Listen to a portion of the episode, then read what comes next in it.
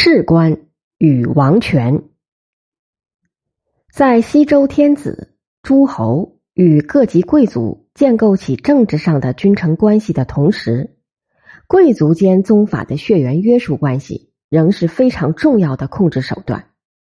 通过同宗同族的血缘联系，大小宗之间的支配与服从，各级贵族得以团结。正因为如此。周公在分封康叔为魏侯的文告当中，不但警告贵族们不要不率常法，而且不能不孝不友。所谓常法，应该是针对维护君主政治权威而言；孝友，则显然是对于家族内部秩序提出的要求。西周统治并没有打破原有的血缘集团，相反，周王的王权统治。非常依赖贵族家族的支持，除了诸侯的世袭外，还有许多贵族家族世代担任王朝官员。这就是西周时期的世官现象。比如文献中出现的赵公和赵伯虎，又有毛氏；武王伐纣时有毛叔凤鸣水，成王驾崩时有毛公，穆王时毛班做四方吉。也就是班轨，宣王时毛公错权倾一朝，坐有毛公鼎。此外还有毛伯、毛叔，都曾在王朝任职。再如一九七四年在陕西扶风县出土的国际式家族器，该家族的诸多人物，在恭王、义王、孝王时期世代担任师的职位。一九七六年。陕西扶风庄白一号窖藏出土威氏家族器，其铭文记载了从商末到周穆王时代，该家族曾先后七代担任王朝的史官。这些例子可以让我们一窥西周时期贵族家族世代参与王政的基本情况。在西周时期，贵族身份是这些家族能够世代参与王政的基本条件。因为贵族家族是西周王朝统治的基础，周王必须广泛依靠贵族家族的参与来行政。比如，册命官员的文书中常有以你的父祖为榜样，或是继承你父祖的执事等这样强调家族血缘关系的表达。甚至周王经常举行册命的地点太庙、康宫等，也暗示着现实君臣关系的建立。其实是先王与贵族先祖君臣关系的延续。朱凤汉归纳了西周各时期在王朝政治中处于显要地位的诸氏族。早期武、成、康、赵时期有周、赵、毕氏；中期穆、共、义、孝时期有毛、景、国叔氏；晚期夷、厉。共和、宣、幽时期，则为毛、国、荣、南宫、赵氏等等。这些家族在西周的各个时期都有成员成为当时的执政大臣。西周时期军事或民事行政方面的官员都是由贵族担当的。为了达到主政或协理政事的要求，西周非常重视贵族教育。根据文献记载。当时贵族学习有小学和大学两个级别，八岁入小学学小义吕小节，学习洒扫应对进退之事；十五岁入大学学习礼乐射御书数，学大义吕大节。《礼记内则》虽然没有提到小学、大学，但非常详细的叙述了完整的贵族教育的全过程。六年教之数语方明，九年教之数日，十年初就外赴，居宿于外，学书记，朝夕学幼仪，请祀简量。时有三年学乐、诵诗、五韶，成同五项，学射御。二十而官，始学礼，博学不教，内而不出。大体就是礼乐射御书数这些属于六艺的内容。西周金文中的确出现了“小学”一词，但还未发现“大学”称谓。不过，青铜器晋轨的铭文上说：“王令敬司设学宫，设于大池。”这个有大池的学宫，很可能就是天子辟雍，也就是大学所在，建筑在有水环绕的高丘之上。《礼记·王志》认为，周代的小学设在宫宫南面的左边。大学设在近郊，而《周礼》地官记载，当时地方上各行政单位如乡、党、岁、州都有学校，叫做祥或序。教师是由官员兼任的，师事既是军事长官，又是以三德教国子的教员。乐师教授乐舞，保士、国老、庶老就是退休官员。教授礼仪。西周贵族入学的日期在仲春二月第一个丁日。这一天，学生要行试菜、试殿的尊师礼：一是向先师敬奉先节菜蔬；一是向先师敬酒。这时，天子会率领群臣前来观礼，表示对教育的重视。贵族学习也要经过严格考核。学记中说。中年考校就是隔年考试，第一次考试是考察分析句读、标明章节的能力；第二次考察敬业乐群；第三次考察博习亲师；第四次考察论学取友；最后一次考察知类通达、强力而不反。如果学生能够达标，就是大成水平。经历这样的贵族养成训练。又基于家族中父祖曾任职王官的事实，青年贵族获得了跻身王朝政治的基本资格。由于西周王朝的建立采取的是利益层级分配的方案，即所谓天子建国、诸侯立家、亲治侧室、大夫二宗，所以周王在天下封建亲戚，并建母弟，在王朝政治上。广泛任用贵族家族为官，必然依靠宗亲血缘关系。不仅如此，周王有时还册命贵族家族中的小宗为大宗宗子的僚属。金文中有米叔失察鬼，即米叔受命用处米伯，其中的米伯当是族兄。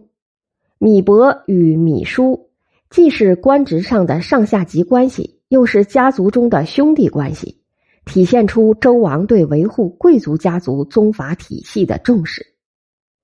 青年贵族的仕途可能是从低级官吏或是长官的助手做起的，比如来仙是被周王任命为戎队的助手，后来再获得更高的任命，由他独立管理吏人。穆王时期的师虎。也有一番由僚属至主官的升迁过程。先是被任命为师系的助手，协助掌管都城及武艺的走马御人。多年之后，再被任命为管理左右系繁经的正职，独当一面。有趣的是，虎鬼或是师虎鬼的铭文都称虎的任职是庚乃祖考，也就是说。虎的父祖同样走过了这样一番晋升之路。与之相似的是，乐师西在前代周王那里曾被任命为司府，后一代周王则晋升他管理府及中谷。这两个官职也都是其父祖曾经担任过的。贵族参与王政，一定会这样亦步亦趋的跟随自己父祖的成长路线吗？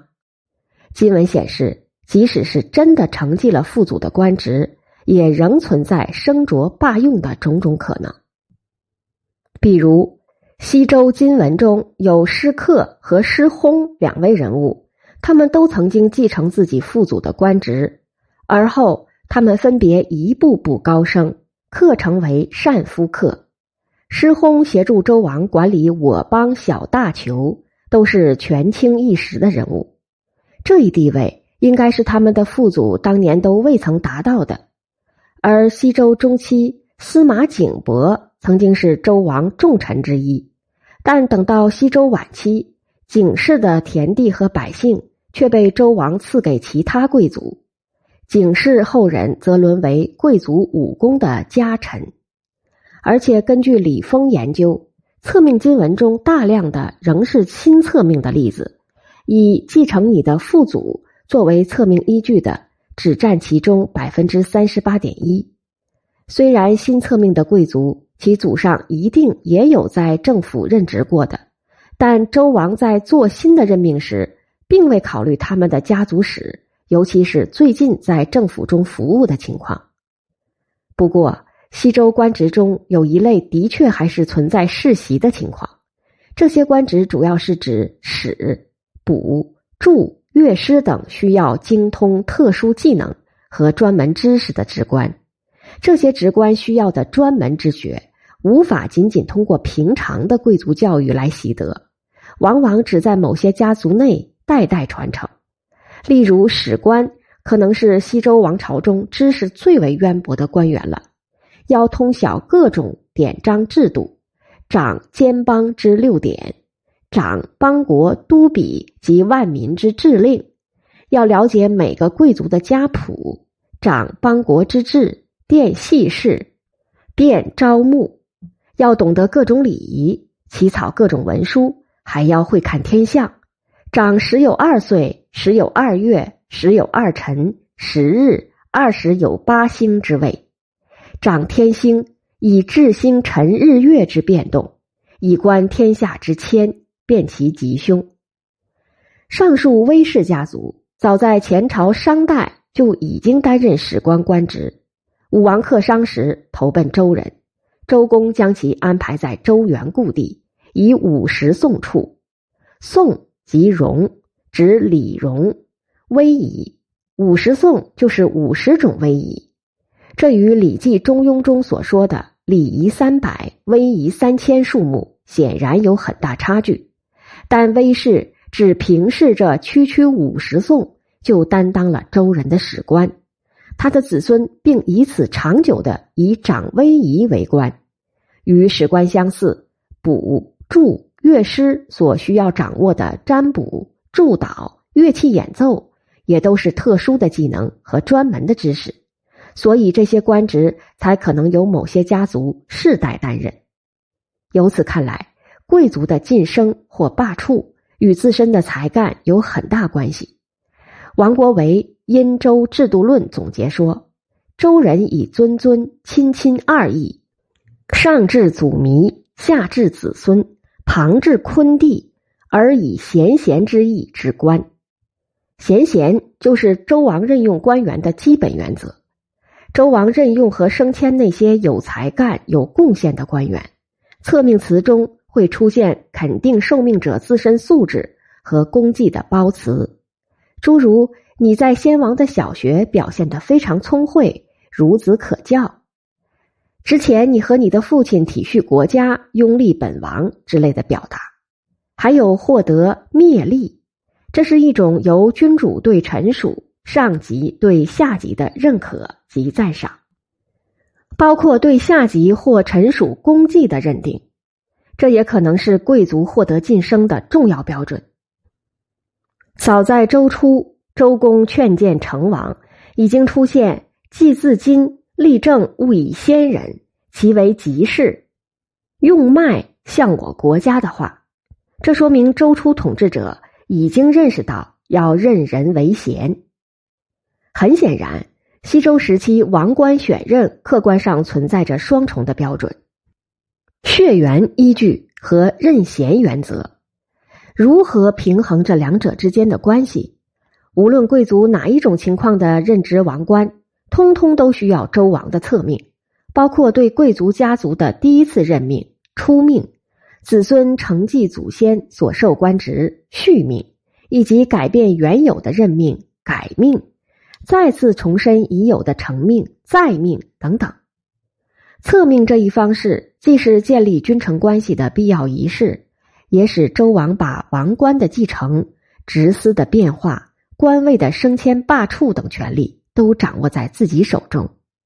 这种做法在理论上既能够控制职司在贵族家族内的继承，也可能避免任意贵族家族对朝政的长期把持。为了达到宗族内部权威与王冠职位之间的某种平衡，即使是任用贵族家族的成员，周王也可能重用普通宗族成员及庶子，或者是小宗之长。比如《善鼎》记录周王重申先王任命，从金文文末说。与其用各我宗子与百生来猜测，善应该是其家族中的庶子或是小宗长，另尊大宗或是宗君为宗子。但是册命文书中，周王宣布完任命之后，又说赐如乃祖旗用事，将单家族祖先的旗帜特别的赐予这位庶子或是小宗长，不能不说。显示了周王的某种特别的用心。周王通过册命仪式、考核、处置、法令、刑罚等一系列措施，所希望努力建设的是超越于一般血缘关系之上的政治君臣关系。周初，明明管蔡之乱是兄弟内乱，周公仍然调二叔之不贤，故封建亲戚以凡平周。为了预防血缘关系对政治统治的妨碍，周公宣布：不率大甲者，如乃其素游资亦率杀。不率大甲即不循用常法的意思。这句话就是针对庶子、训人、正人和小臣朱杰等与执政者有血缘及亲属关系者，师长、为政之人以及小臣受符节者，要求他们的血缘关系。服从政治关系，不过双重原则之间的平衡也并非易事。从法理上说，王权自然高于宗族权力；然而，贵族家族是西周统治的基础，维护这些家族稳定也是保证王朝稳定的要求。因而，在加强家族内部宗法关系和强调任职贵族效忠周王之间，始终存在紧张关系。于是，周王册命家族成员为宗子僚属，子孙亦步亦趋，跟随父祖的生着步伐，也就不是奇怪的举动。看来，选官双重原则的背后，实际上是西周时期周王维护天子权威与倒立于上下之间存在的巨大张力。后者是贵族家族能够世代参政的前提和基础，前者。甚至可能造成某些贵族家族因与周王的矛盾而失势失官。正由于西周王朝在维护天子权威与倒立于上下之间，宗法血缘关系与政治关系建设之间始终存在紧张关系，最终导致了周王权在处置与贵族家族关系时的复杂性。体现在王冠继承上的后果就是。周王实际不可能只倚重个别几个贵族家族来进行统治，西周一朝并未真正出现如春秋各国普遍的世卿现象，甚至除了史柱类职官外，没有贵族家族可以自始至终承继祖先所任具体职司。可以这样说，西周的士官在法理上只是指贵族家族能够世代参与王政的原则。在事实上，只能说明贵族家族中有多人曾担任王冠之职。从另一角度看，这也说明西周的士族和士官并不具有一致性。王冠的继承是士位，而最后的决定权掌握在周王手中。而除非犯灭族的大罪，贵族家族是可以延续的，并不完全倚仗王冠的继承和庇护。书相赋予。失去王冠，成为武功家臣，但仍可以正于景邦，说明景氏仍存，并还保有部分土地和民众。孔广森在著书《孟子告子下》事无事官时说：“古者有世禄，无世位。”这正是西周王冠继承的实际情况。另外，为了防止血缘关系对政治关系的冲击。周代也逐渐发展出军统与宗统分离的观念。所谓军统，就是君主统序的继承，宗统是宗族的继承。传世文献《礼记》有宗道的说法，公子有宗道，公子之公，为其士大夫之庶者，宗其士大夫之嫡者，公子之宗道也。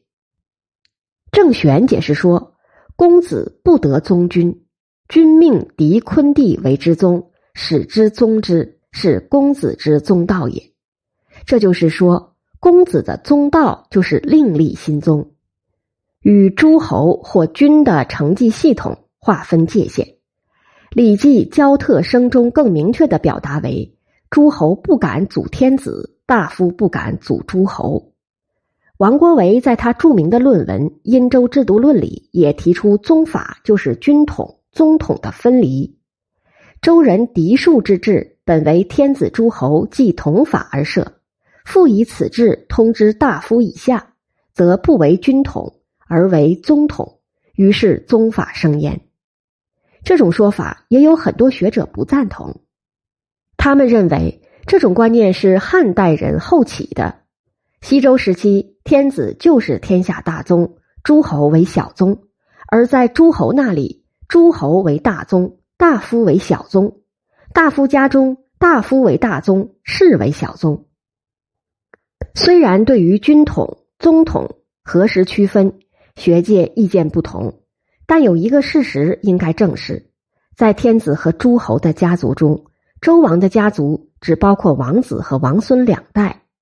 当周王的宗亲分封出去为诸侯，其就以国为氏；诸侯的家族也往往只有公子、公孙两代。诸侯之子称公子，公子之子称公孙。其余的旁系都要另立新宗，再不能以血缘关系参与到君位的继承中去。这种国氏集团明显小于一般贵族宗族集团的现象，表明周代的确逐渐发展出削弱周王或诸侯与其未继位的后裔之间关系的做法。这样做有意在自然的血缘关系上进行一定的隔断。应该是从维护天子、诸侯政治权威的目的出发的。